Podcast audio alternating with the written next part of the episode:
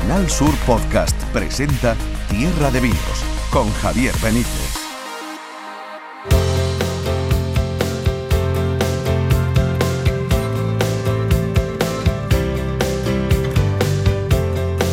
Hola Tierra Viners, muy buenas a todos. Bienvenidos a un nuevo episodio de Tierra de Vinos en la plataforma podcast de Canal Sur Radio. Hoy nos eh, va a quedar un programa muy muy jerezano, porque mira, lo primero que vamos a hacer es eh, hablar del libro de los vinos de Jerez que acaba de publicar la editorial Almuzara y que ha escrito César Saldaña, que es el presidente del Consejo Regulador del Vino de Jerez, que está ya aquí con nosotros en el estudio.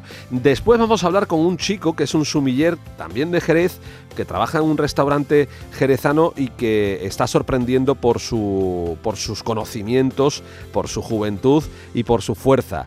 Y por último vamos a hablar de un vino de la tierra de Cádiz, de las bodegas Miguel Domecq, que han hecho un vino blanco con palomino. Oye, mm, que creo que hay que pararse y hay que, y hay que catarlo. Así que bueno, mm, nos vamos a quedar hoy en, el marco de Jerez, en la provincia de Cádiz, porque vamos a hablar también de, la, de este vino de la tierra de Cádiz.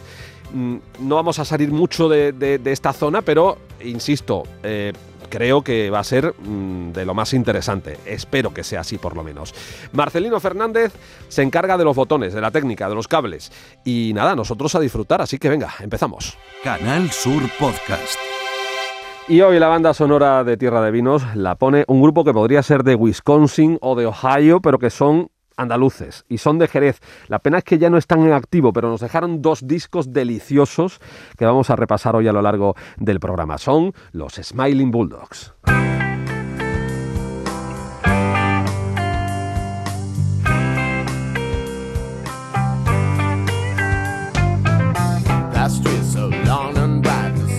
Y esta canción se llama Easy to Love y vamos a hablar de algo de lo que es fácil enamorarse. Vamos a hablar de los vinos de Jerez y vamos a hablar de un libro que está recién salido al mercado. La semana pasada se presentaba precisamente en Jerez el libro de los vinos de Jerez que ha escrito César Saldaña, que está con nosotros en Tierra de Vinos. César, bienvenido. Muchas gracias.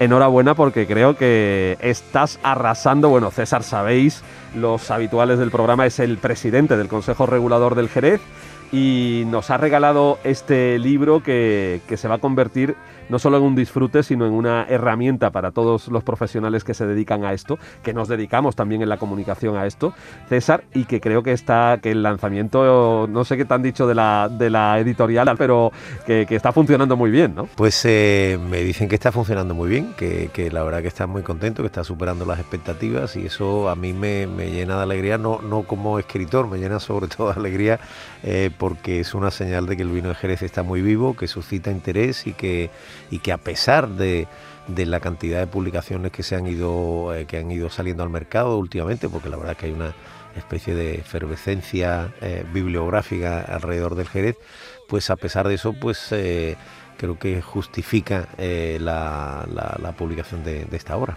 César, se puede decir que para escribir este libro te has preparado durante toda tu vida, porque, porque cuentas eh, gran parte de tu trayectoria ligada al mundo del vino, tu paso por diferentes bodegas del Marco de Jerez hasta llegar al sitio donde te encuentras ahora, a, la presidencia del Consejo Regulador, además obviamente de, hablar sobre los vinos, su tipología y, un poco servir de, herramienta divulgativa. Cuentas tu propia experiencia personal también. Bueno, eh, más que mi propia experiencia personal, que no sé si tiene o no tiene interés para, para, los, eh, para los lectores, lo que sí hago es mojarme y dar mis opiniones con respecto a, digamos, la interpretación del pasado y sobre todo la, un poco la, visión de lo que puede ser el, futuro. Eso sí lo hago al principio y al final de la obra. Y entre esas dos, eh, entre la introducción y el epílogo, pues de alguna forma lo que trato es de volcar eh, lo que he ido aprendiendo durante estos 35 años de, carrera, sobre todo durante los últimos 22, eh, eh, porque este libro es de alguna forma el resultado del aula de formación del vino de Jerez, que, es un proyecto que empecé cuando llegué al Consejo Regulador, en el que evidentemente no he estado solo, porque he muy acompañado de, gente como, como Jorge Pascual, como Beltrán Domé, como eh, Inmaculada Menacho, como Carmen Gómez, como Pepe Ferrer, como eh, Belén Roldán, en fin, todas las personas que me han estado acompañando durante todos estos años tratando de tratando de hacer el vino de Jerez algo entendible, ¿eh? porque bueno, es evidente que es un vino que tiene una singularidad grande, pero es una singularidad que puede explicarse y que debe explicarse es una manera de, por ejemplo, profundizar en lo que, lo que dais en los cursos de formador homologado ¿no? del, vino, del vino de Jerez. Parte de eso lo encontramos también en el libro. Sí, como te digo, eh, yo, bueno, a ver, por explicarte un poco de dónde surge este libro, la, parte, toda esa parte de viticultura, elaboración, crianza, tipos de vino, incluso uso y disfrute, todo eso forma parte de nuestros cursos, los distintos cursos que, damos, el de sumilleres, el de formadores, el de... Eh, el de Barmans, el de, en fin, todos los distintos cursos que damos, pues eh, eh, los textos a lo largo de estos 22 años, pues, pues eran de mi autoría. Y, ahí es donde, ese es el núcleo de este, de este libro, el que, bueno, ya en su momento, pues entre una serie de personas, una de ellas Manuel Pimentel, el editor, pero pero también Carla, mi mujer, pues eh, me animaron a que eso, que a eso, eso se plasmara en un, en un libro.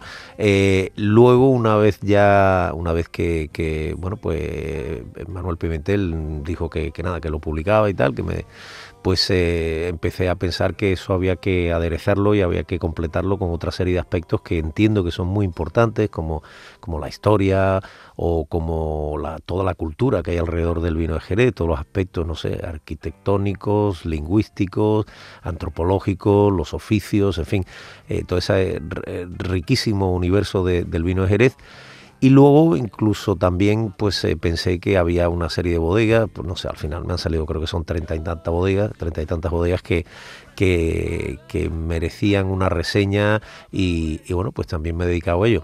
Ya la guinda fue cuando cuando Manuel Pimentel se enteró que yo dibujaba. Y entonces pues eh, lo he lo también te convenció para también lo y nada y he ilustrado he ilustrado la obra también que es algo que me ha bueno pues me ha aportado. He recuperado una afición de juventud y, me ha aportado muy, muy, buenos ratitos. Completísimo para ti, una experiencia completísima. ¿Cuál es esta viña que aparece en la portada? Bueno, la que aparece en la portada yo creo que es la viña más emblemática que tenemos, es el, el Gran Cru, ¿no? es, el, es el castillo de Macharnudo y, y bueno, pues eh, con, su, con su torre vigía tan, tan característica que lamentablemente, lamentablemente si, si, no, si no se evita y si nuestras autoridades locales y regionales no lo evitan, pues es una vista que ya no se podrá ver. Bueno, se podrá ver, pero detrás aparecerán dos, molinos, de aire. dos molinos de viento de, de, de, 200 metros, ¿no? Entonces, eh, en fin, disfrutemos la vista tal y como está ahora mismo, porque me temo que eso, salvo que salvo que lo impidamos, que estamos en ello, eh, pues eh, eso es una vista que pasará a la historia. Ojalá se consiga porque desde luego eh, es el skyline de las viñas de Jerez que, quedaría absolutamente intoxicado con esas mm, con esos mamotretos de, bolinos de, viento gigantescos que quieren poner ahí. Me consta que el Consejo y que otros los viñistas y, parte de la sociedad civil jerezana está luchando para, que eso se evite.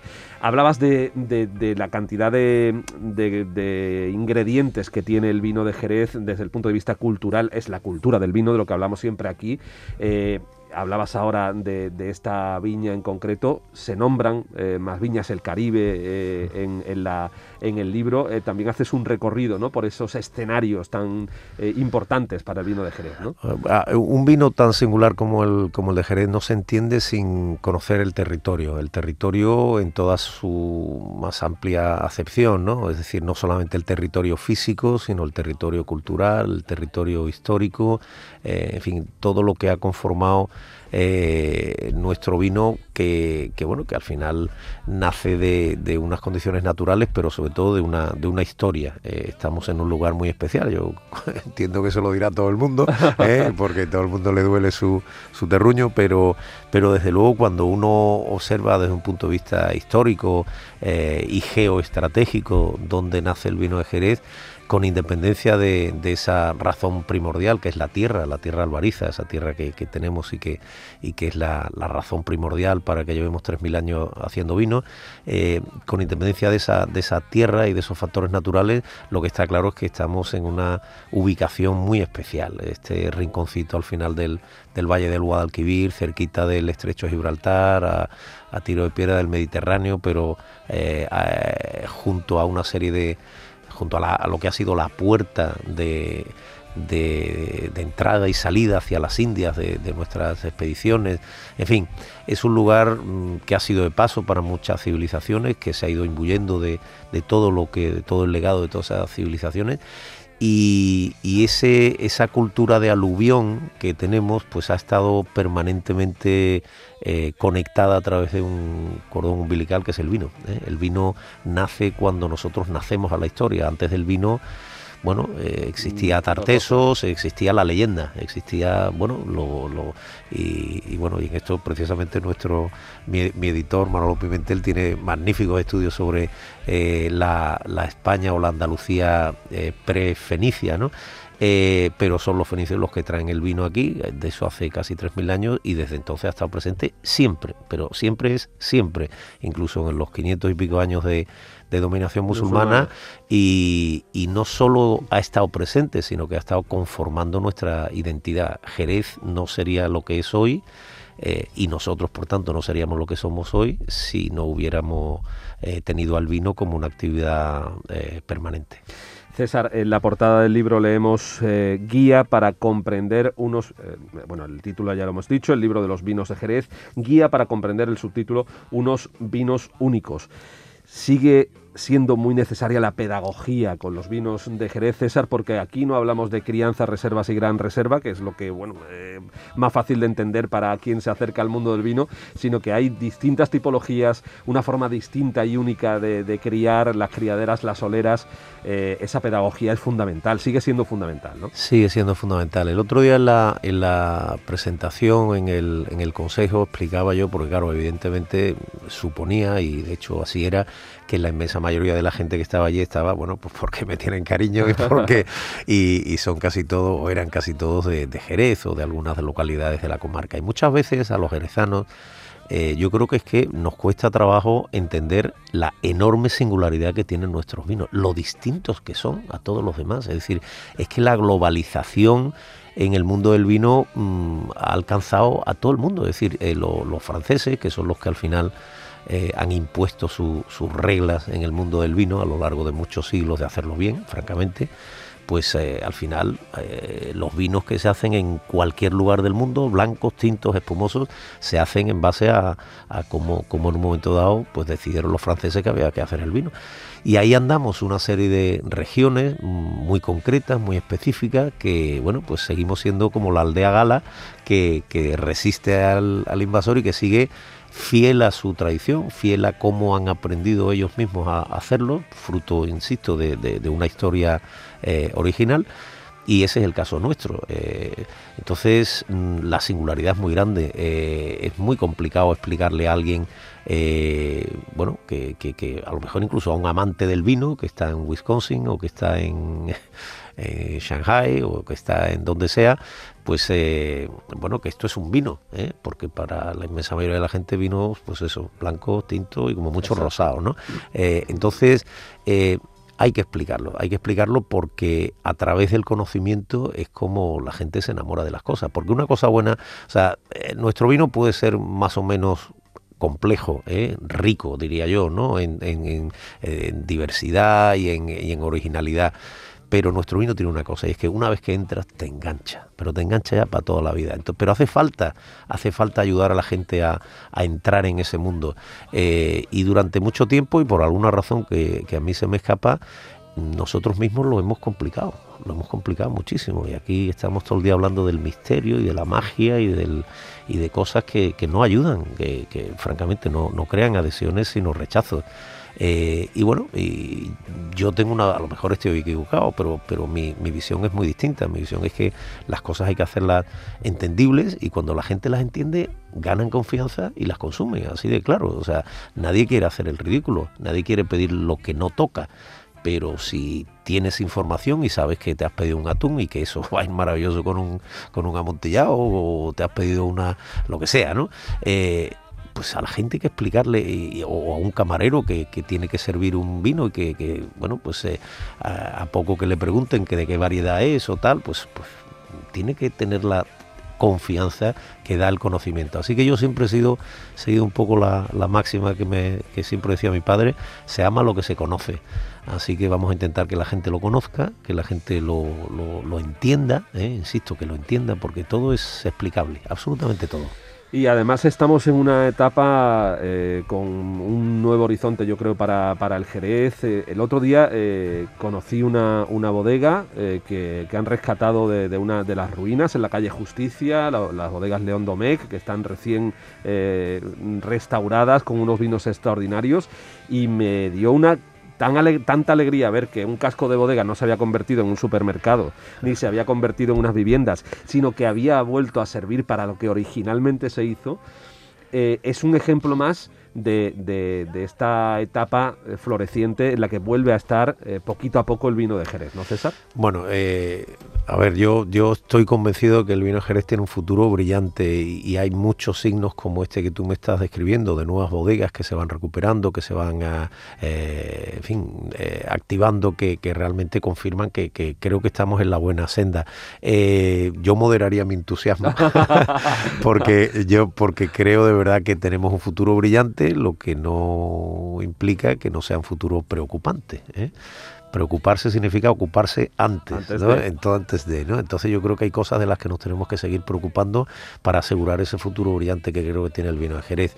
Eh, mm, hay nuevas bodegas, hay nuevos proyectos, hay, hay cosas que, animan mucho al, optimismo, hay también eh, nubes en el horizonte, pero bueno, entonces, a ver, hemos pasado una época en la que hemos picado mucha piedra también. ¿eh? Entonces muchos, eh, tú uno de ellos, y la prensa en general nos ha ayudado mucho al sector de Jerez a, reivindicarnos, a, decir que aquí estamos, que este es un vino que merece la pena, que una vez que la gente lo conoce realmente es fascinante, nunca paras de, seguir conociendo los vinos de Jerez, porque esa riqueza que tiene hace que, que el vino de Jerez sea un permanente descubrimiento para cualquiera, para, para mí mismo, que llevo 35 años en esto, pues sigue siendo un descubrimiento, vas descubriendo estilos nuevos, vas descubriendo visiones nuevas, bodegas nuevas.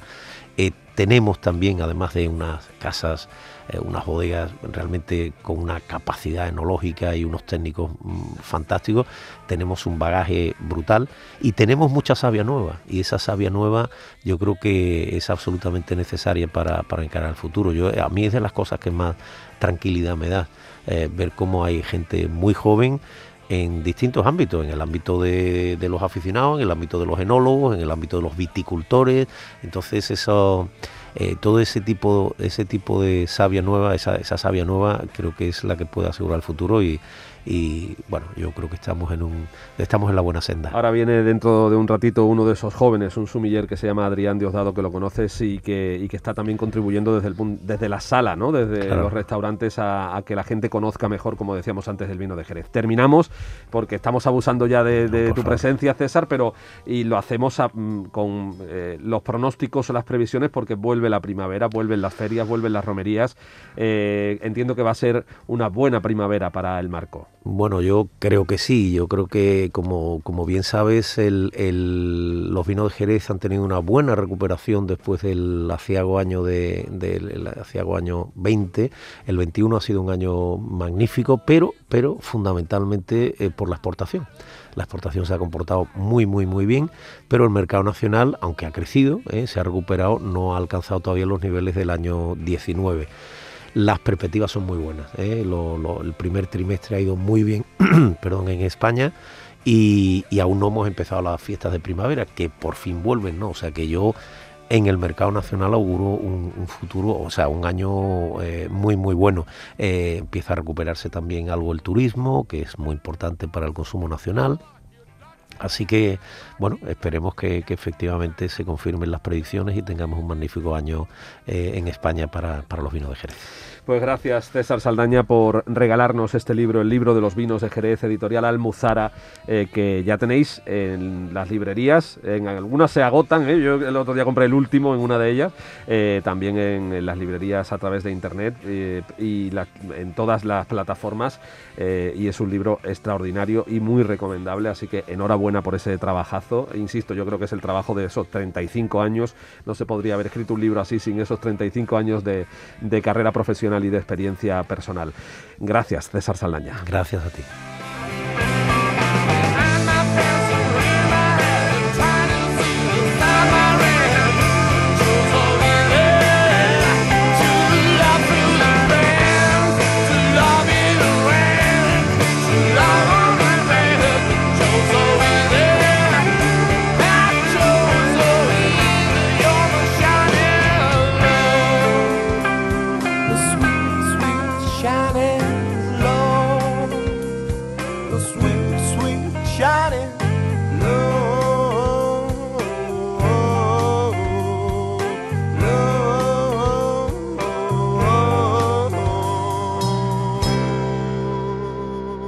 Escuchas Tierra de Vinos. Canal Sur Podcast.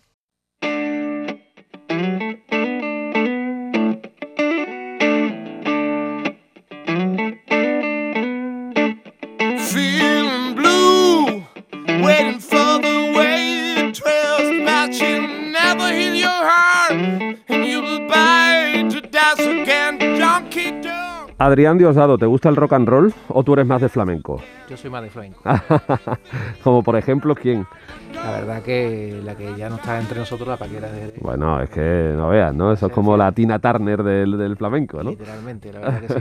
Bueno, Adrián Diosdado es nuestro invitado ahora en Tierra de Vinos, es un jovencísimo sumiller jerezano eh, con el que hemos tenido ya eh, la oportunidad de coincidir en, en el restaurante en el que trabaja, en Tuga, eh, que os recomiendo fervientemente, que también está en, en Jerez, y con el que teníamos hace tiempo prevista esta cita para hablar de vinos en general y para, para que nos hables por qué eres sumiller, por ejemplo. Eh, vamos a ver, la historia es un poco rocambolesca. Mi abuelo fue arrumbado de Bodegas Domé, después pasó a hacer eh, parte del segundo capataz. Eh, siempre he vivido, es decir, cada vez que iba a casa de mi abuelo siempre he visto la botella de vino, la antigua botaina de Bodegas Domé. Siempre olía sus manos a vino. Y después mi padre dio la casualidad que trabajó en lo que antiguamente era la bodega Lipa, que es donde se hacían los tapones de, de- de- de- de los vinos de, nuestra tierra. Y siempre he sido camarero, es decir, por vocación siempre he sido camarero, no, no me ha gustado estudiar para nada más. Y no quiero ser un camarero en sí y he sido y he estudiado poquito a poco, eh, hice el curso de sumillere de, de ESCA con Mari Carmen Granado que viene aquí De a, nuestra a Miss esta tierra, nuestra miscata en este caso. Lo cogió después la madre justamente ahora y Sí. la verdad que me fui formando, después hice la titulación de formado de vino de Jerez, eh, ahora en junio si Dios quiere haré el de Sumiller, que no lo tenía la verdad, y, y poco a poco iré formándome poco a poco para darle al público el mayor- la mayor formación en sala para que ellos sepan. Qué bonito, qué boni- me, me encanta escucharte y, y que mm, tu historia porque al final eres producto de una cultura que es la cultura del vino que, ha habido en Jerez eh, y que de alguna manera, Adrián, gracias a, profesionales como tú y gracias a gente que está invirtiendo otra vez de nuevo en el vino, en las bodegas, se está un poco recuperando. Parece que había, hemos pasado o ha pasado el- este sector una, una larga travesía del desierto, yo siempre lo digo, pero parece que vuelve a despertar y sobre todo con gente, con gente joven como tú, ¿no? Eh, sí, a ver, la figura de sumiller nunca se ha creado si no fuera por estrellas michelines, eh, gastronómicos. Es verdad que ahora el empresario está apostando un poco más por la figura nuestra. Eh, eh, por, por hacer un, un simple hincapié, el tener un sumiller en sala al público, al cliente, hace que, por ejemplo, si quiere hacer un maridaje o si quiere, mira, me puedes recomendar este vino con esta comida, lo que hace es darle un plus al restaurante. Cosa que antes lo sabía una persona un poco más entendida de vino eh, o lo sabía una persona que había un poco más de formación. Yo creo que tener un sumiller en sala lo que va a hacer es eh, al restaurante, aparte darle un plus, darle un poco un, un caché. No hace falta, mira, yo en el restaurante en Tuga no hace falta ir a un gastronómico, yo se lo explico a la gente, no hace falta ir a un gastronómico, no hace falta ir a un extra de Michelin para que te hagan un maridaje en condiciones. Y el maridaje allí, sobre todo yo lo hago personalizado, es decir, no lo hago, venga, vamos a hacerlo de Jerez porque tiene que ser así. ¿no? Yo le pregunto al público, al comensal, le digo, ¿qué le apetece? ¿Que yo lo haga libre albedrío como normalmente lo hago o que os gusta de tinto? Pues lo hago solo de tinto. pero vamos, este tinto, ¿cómo ir con este pescado? Sí, porque tengo, hay uvas que tienen un punto, un punto salino que mezclan muy bien con ese pescado. O esa carne, que es muy potente, va con un blanco con mucha madera. No hace falta hacerlo como se hace predeterminado en muchos sitios, sota, caballo, rey. Exacto. Se puede hacer perfectamente al gusto del comensal. Oye, ¿y a ti particularmente qué vinos te, te gustan más? ¿Los generosos, los tranquilos? Yo soy de vino generoso, perdóname, Javier, por el simple hecho, porque tengo una colección en casa desde el año 54 que nació mi padre, a nuestros días de vino generoso, sobre todo de dulces. Con este caso, como traigo justamente ahora aquí... Bueno, ahora nos vas a contar de lo que traes, que os aseguro que es un eh, verdadero tesoro lo que acaba de traer Adrián a, a este estudio de Tierra de Vinos.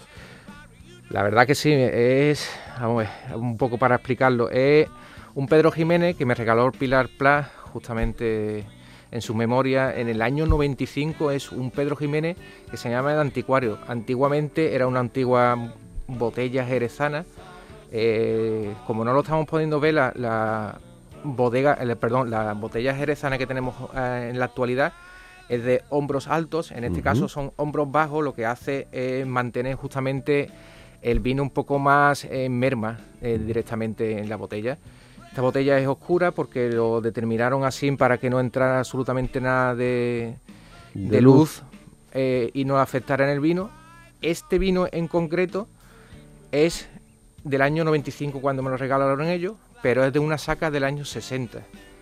Ellos dicen que sus soleras tienen otros 60 años, entonces si nos tiramos hacia atrás, un, eh, un vino del año 1900, 1905, o sea, estamos es un vino con una solera de 122 años. Es una maravilla. Mm, Cuando lo y- catemos después es una maravilla. Y es de y si es de te lo regalaron en el 95, lleva contigo pues cerca de 30 años, 30 años, y, y de una saca del 60, o sea que, que tienes pues eso, pues eh, 62 años eh, la saca, o sea que bueno, que es, que es una reliquia absoluta. reliquia. Es una verdadera reliquia absoluta. Y a ti, ahora lo vamos a catar y nos vas a hacer la cata, eh, pero a ti te gustan especialmente los vinos dulces. Los vinos dulces. Además, este es muy característico porque no está encabezado.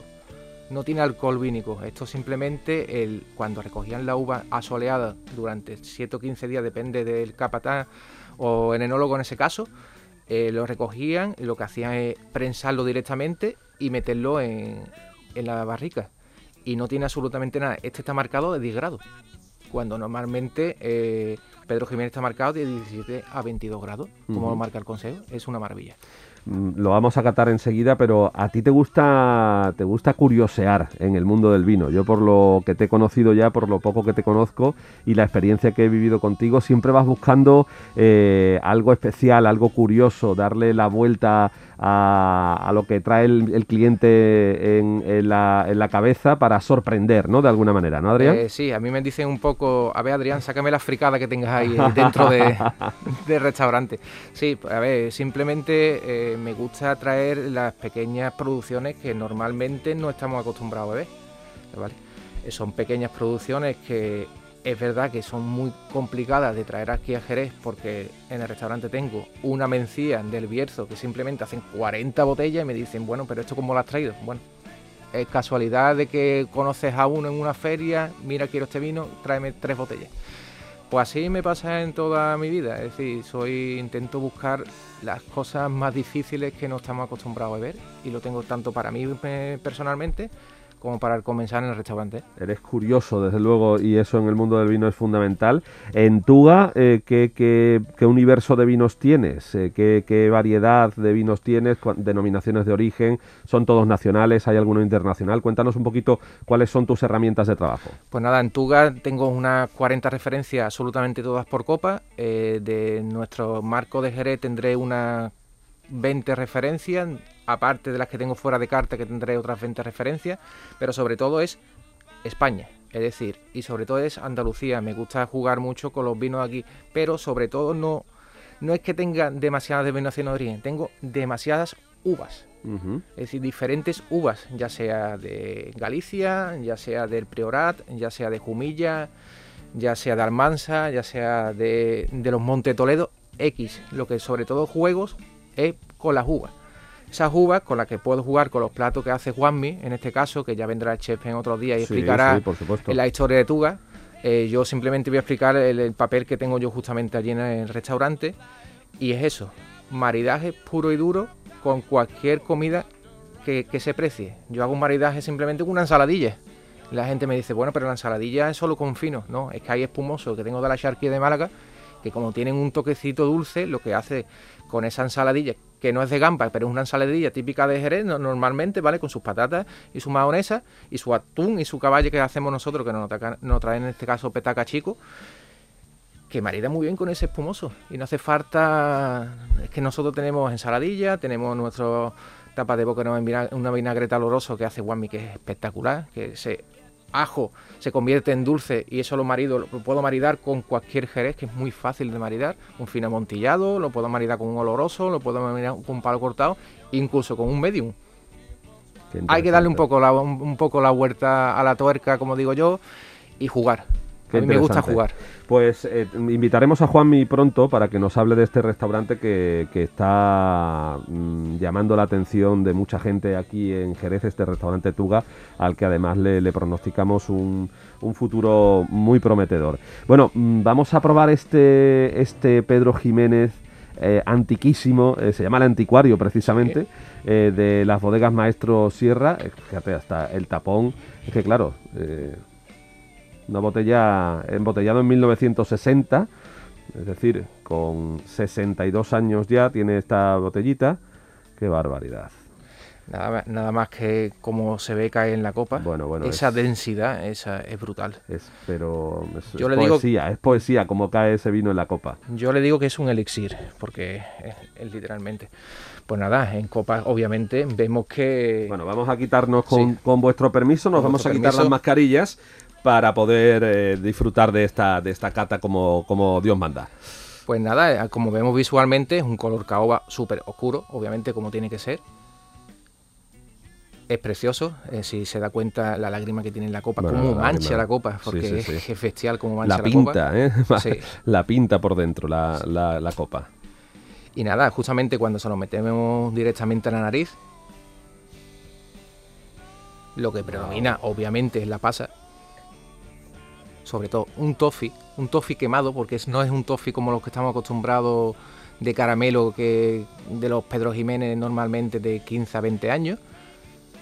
Unas frutas confitadas, un, un higo que se si, os acordáis, ese higo que, que las madres antiguas, sobre todo las abuelas, teníamos en los, en los cestos de, de esparto y Sí. cogías un higo te lo metías en la boca, pues eso es literalmente lo que te tomas justamente Esos higos de- del otoño, ¿no? Con, la- con las castañas, con...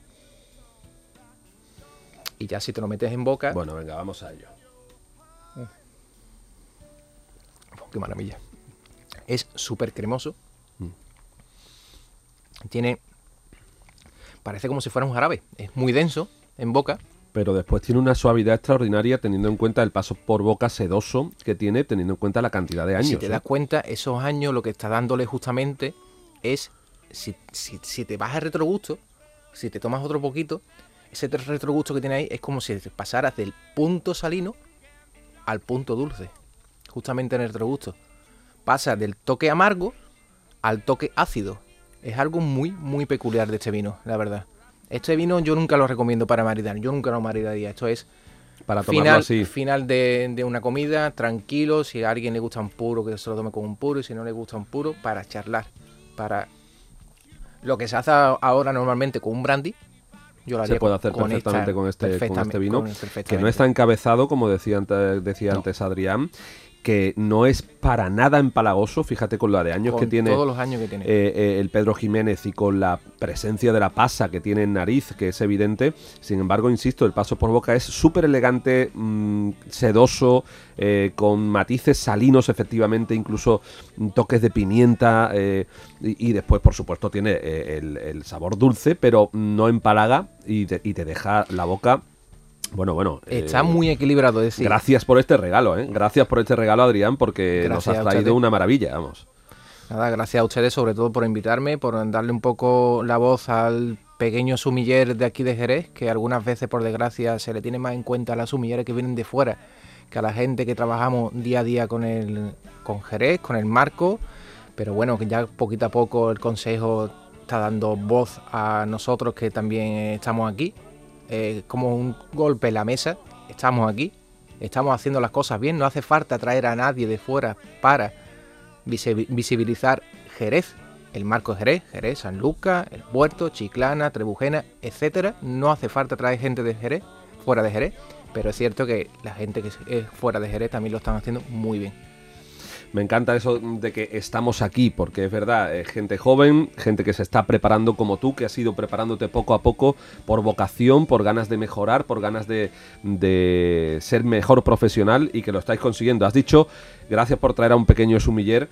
Mm, bueno, mm, yo empiezo a ver que, eres- que empiezas a ser grande y estoy convencido de que lo vas a ser más todavía. Así que, Adrián Diosdado, muchísimas gracias. Hablaremos más veces en Tierra de Vinos con- contigo si, si quieres. Y, y nada, aquí tienes tu casa, ya lo sabes. Muchas gracias, nada. eh, gracias por la invitación, Javier. La verdad que es un honor venir aquí al Canal Sur Radio. Y sobre todo emplazo a la gente a que vaya a Tuga, nos conozcan eh, y disfruten sobre todo de nuestros vinos que tenemos allí y sobre todo de la comida. Pues eh, yo te voy a tomar la palabra. Yo ya he estado, lo conozco, pero tengo ganas de volver, así que volveré pronto. La siguiente en Tuga. Venga, hasta luego.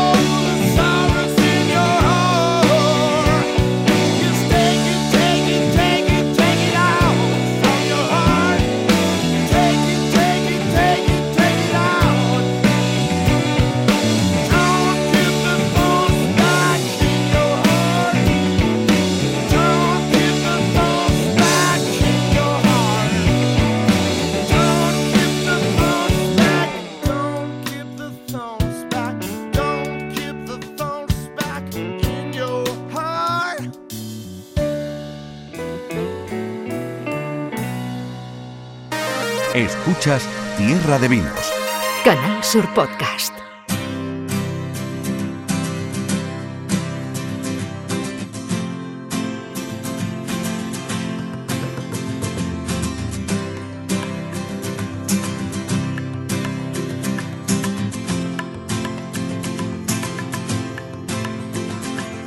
Tried to gonna get you, but my soul is gonna meet you. I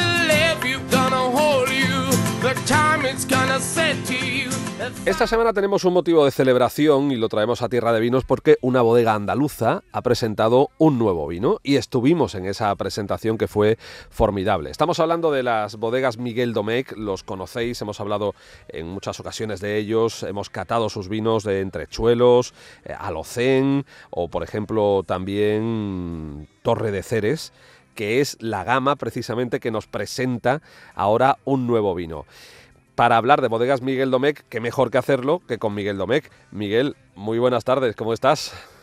Buenas tardes. Bienvenido a Tierra de Vinos. Y enhorabuena, porque el nacimiento de un vino, sé que habéis estado trabajando unos cuantos años en esto, ¿no? Sí, hemos estado trabajando. Este ha sido un proyecto eh, más complicado que otros porque las exigencias eran mayores. ¿eh?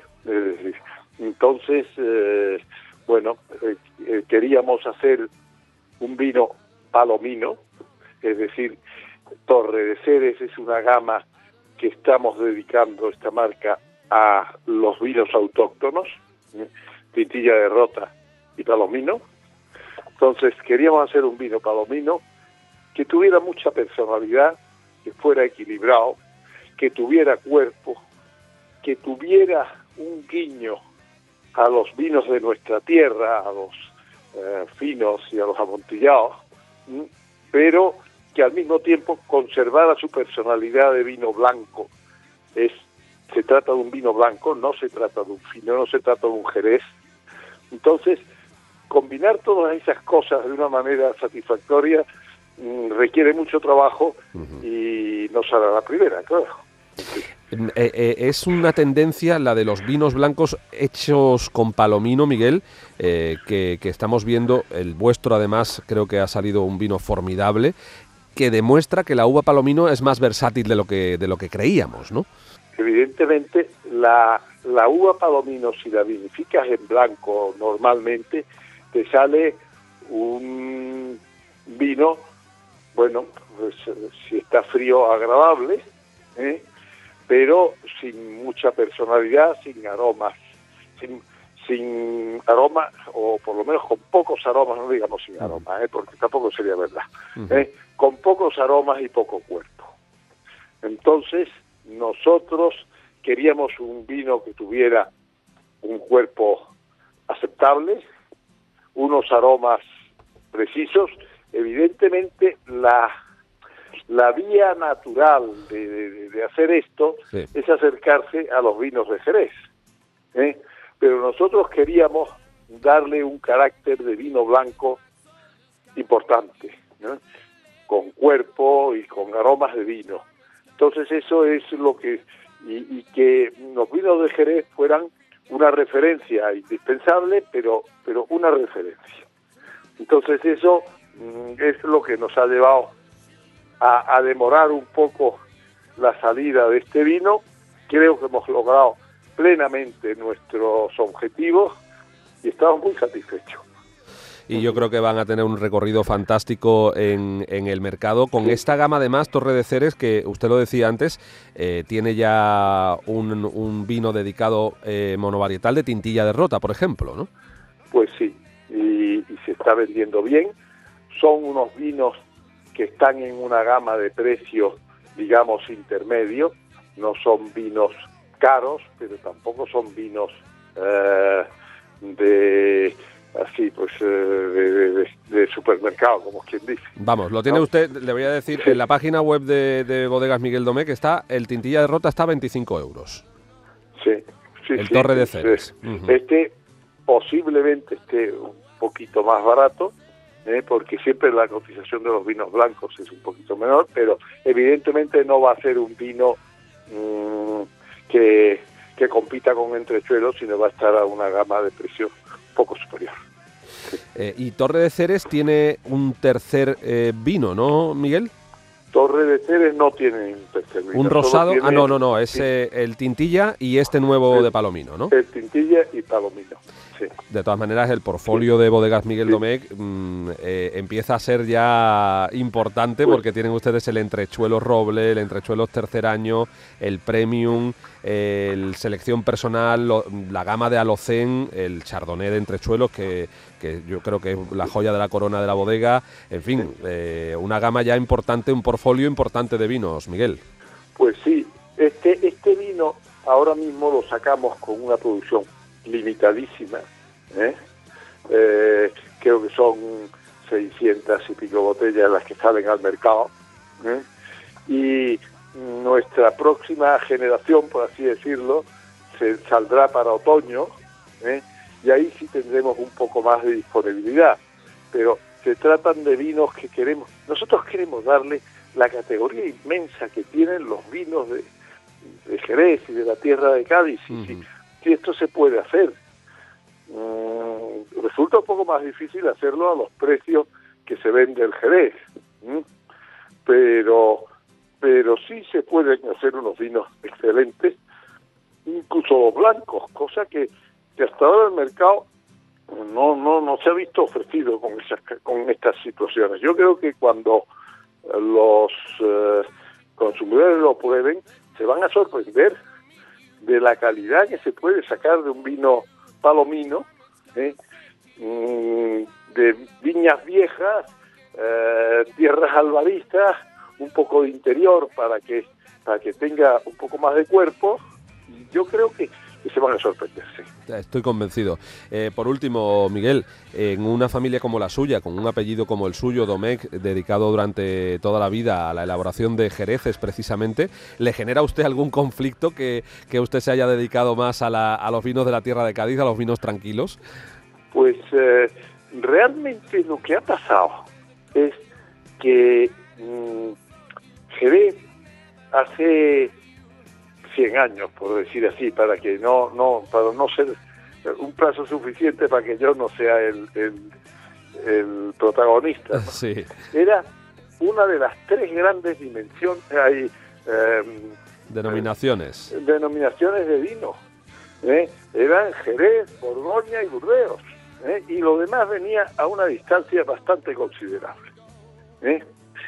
Bueno, en los últimos años, eh, a través de, bueno, de- yo creo que errores de, de- marketing, hemos conseguido que el Jerez, eh, bueno, sea un producto mm, que no tiene precio y como consecuencia, pues muchas veces en la pelea por bajar los costes, pues también dañas la calidad. Entonces, eh, mientras los jereces sostengan esa política, mm, yo no, no sé, no me siento capaz de, de competir en un, en un mercado en que se impone este es lo mismo y, y más barato. Menos mal que, que- que empieza que empieza también a haber nuevos horizontes también en el, en el marco de Yo Jerez. creo que sí, yo creo que se ha empezado a, a comercializar las reservas de Jerez, ¿eh? de Jereces muy antiguos y muy bien hechos, ¿eh? a unos precios que, que, bueno, que están más en consonancia con lo que realmente Exacto. la calidad que atesora el Jerez. Eh, el único problema es que esos vinos requieren unas crianzas larguísimas. Larguísimas, ¿eh? efectivamente.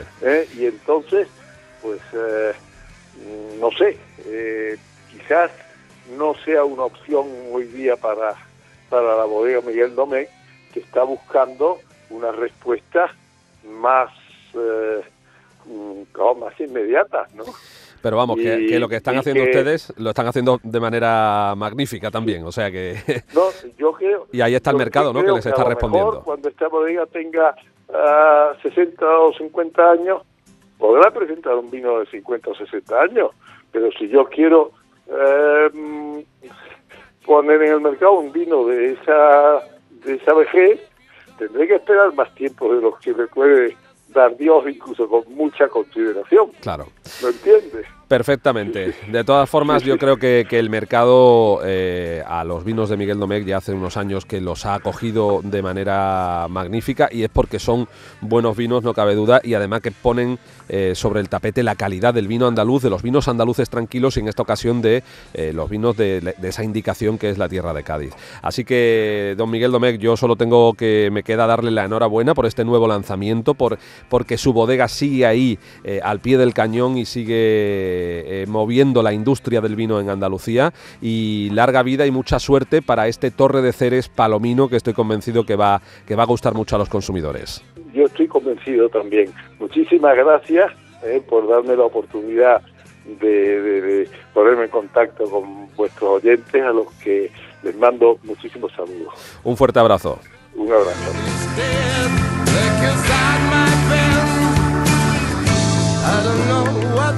Go. I don't know what you will say. Come to you, this gonna be.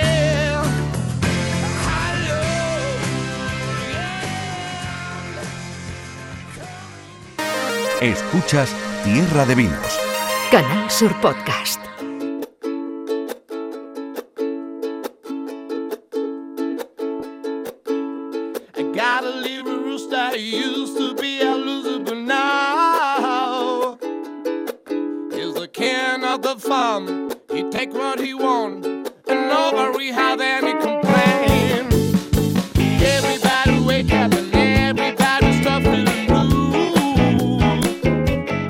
Bueno, pues la próxima semana, el próximo episodio más en Tierra de Vinos. Ya sabéis dónde nos podéis buscar en esta plataforma podcast de Canal Sur Radio y que es una alegría recibiros como siempre y compartir con vosotros un ratito de radio, un ratito de podcast, hablando de lo que nos gusta. Y hoy con esta música de los Smiling Bulldogs. Gracias por estar ahí, a pasarlo bien.